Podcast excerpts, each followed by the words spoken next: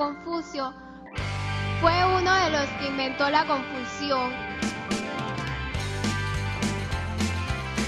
Las seis de la tarde es la hora fijada hoy, por cierto, para despedirnos de la audiencia de Radio Vitoria. A partir de este momento podréis escuchar a través de las frecuencias de Radio Vitoria, en primer lugar, el informativo local y después, a partir de las 7, eh, hoy hay Euroliga, el partido que enfrenta a Olimpia Milano y Basconia. Podréis seguirlo a través de, Radio Vitoria, insisto. Pero en este tramo, ay, ay, ay, nuestra filósofa de cabecera, eh, creo que entra esta tarde, va a entrar en un pequeño dilema. Pero claro, nosotras que por nuestra audiencia, mm, no diré eso de que matamos, pero sí que la escuchamos atentamente porque nos propone cosas muy interesantes, pues hemos hecho que un mensaje recibido en el 688-840-840 marque este espacio dedicado a la filosofía, al pensamiento, al dale una vuelta. Anda, Yone Martínez, ¿qué tal? La Racha León. León, bye. Hoy la audiencia manda, siempre lo hace, ¿eh? pero siempre, siempre. hoy en este tramo en concreto porque recordaréis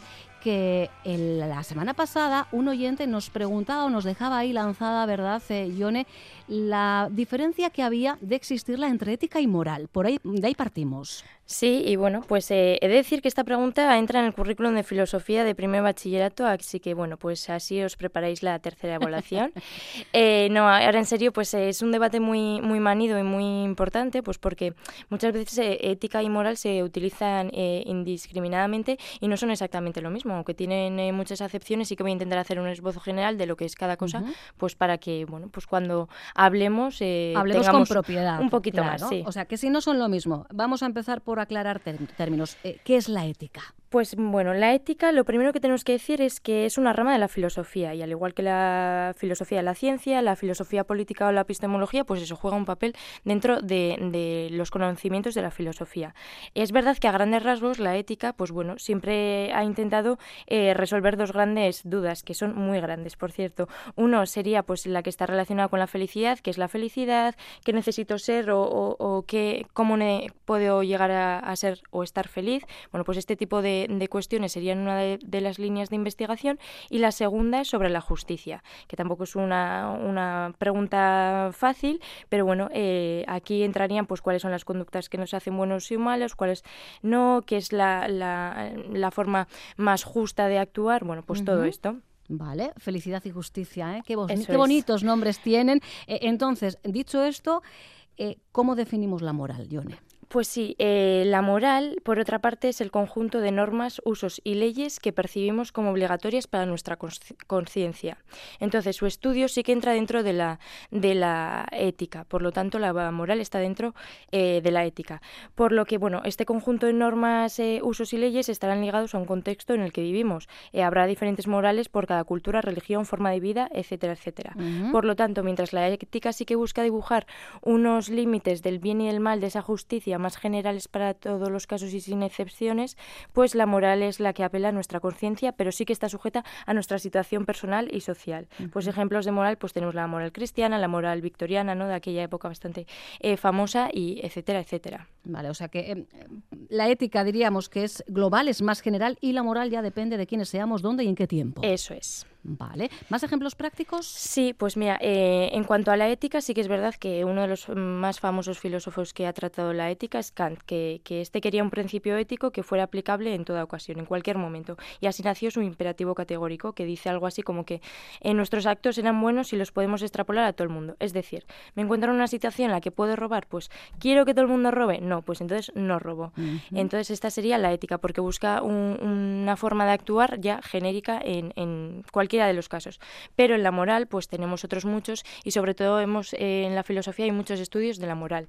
Y eso es lo que hizo Nietzsche, que eh, estudió la moral cristiana y bueno, pues él, eh, vamos a decir que no era muy religioso y bueno, pues decía que la moral cristiana pues promueve valores de sumisión, obediencia, entonces bueno, dijo que estos estaban contrarios a la vida, entonces lo que hizo una, una crítica a la moral concreta. Mira, esto que explicas nos viene muy bien porque esta semana hemos leído una entrevista con la escritora Otessa Mosfig, no sé si lo estoy pronunciando correctamente, eh, que venía a decir que el arte no tiene moral. Eh, si lo tienes propaganda, ¿a ti qué te parece? ¿El arte tiene moral? ¿Tiene ética?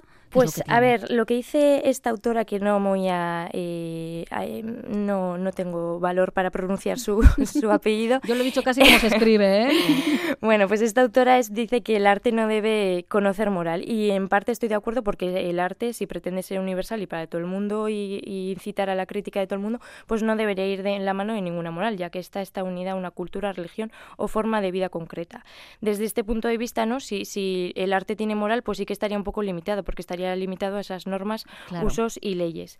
Pero no obstante, sí que me parece un poco utópico ¿no? que poder hacer cosas sin moral, ya sea arte, ya sea cualquier otra cosa, porque todos hemos nacido en un sitio, todos hemos nacido en una sociedad, en una cultura, entonces desprenderse de esas normas que se nos han inculcado o insertado, pues no, no lo veo tan fácil.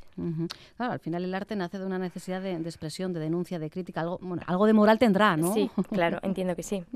y llega ese momento en el que a veces hablamos de conclusiones, pero ya sabéis que hay que atenerse al preguntas que lanza Yone, eh, preguntas que le han surgido eh, mientras preparaba este, este ratito de radio. Sí, lo primero, un breve resumen. En ética universal y pretende delimitar los límites del bien y el mal en todos los casos y en todos los tiempos, y la moral es el conjunto de normas que incorporamos cuando nacemos en una eh, cultura, sociedad, lo que sea. En un determinado tiempo. Eso es. La moral es verdad que es inevitable, pues porque, como os digo, todos nacemos en, en un sitio. Pero bueno, esto no es una puerta cerrada porque tenemos también la ética y lo que sí que podemos hacer es pues crear una ética de calidad, ¿no? Pues eh, tenemos los derechos humanos, pues esta podría ser una buena base para, para la ética, aunque bueno, pues eh, se aprobaron y con más vinculación en algunos países que en otros, pero ahí están y son importantes. Esta igual sería como para mí la base en la que eh, crear esa moral de, o sea, esa ética de calidad que os digo.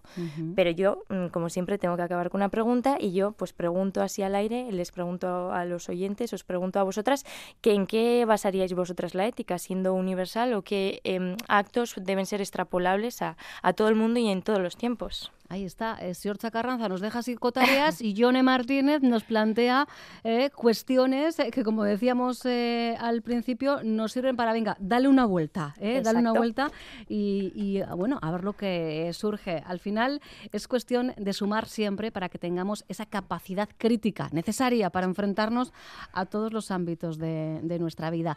Y está muy bien hacerse preguntas, aunque muchas veces no obtengamos respuestas, ¿verdad, Yone? Exactamente, de, de eso se trata muchas veces, ¿no? De darle otra vuelta. una vuelta, pues dale otra vuelta, denle otra vuelta. De vuelta estará en siete días en Distrito de Euskadi, Yone Martínez. Un beso enorme, Yone. Verdines, que recasco.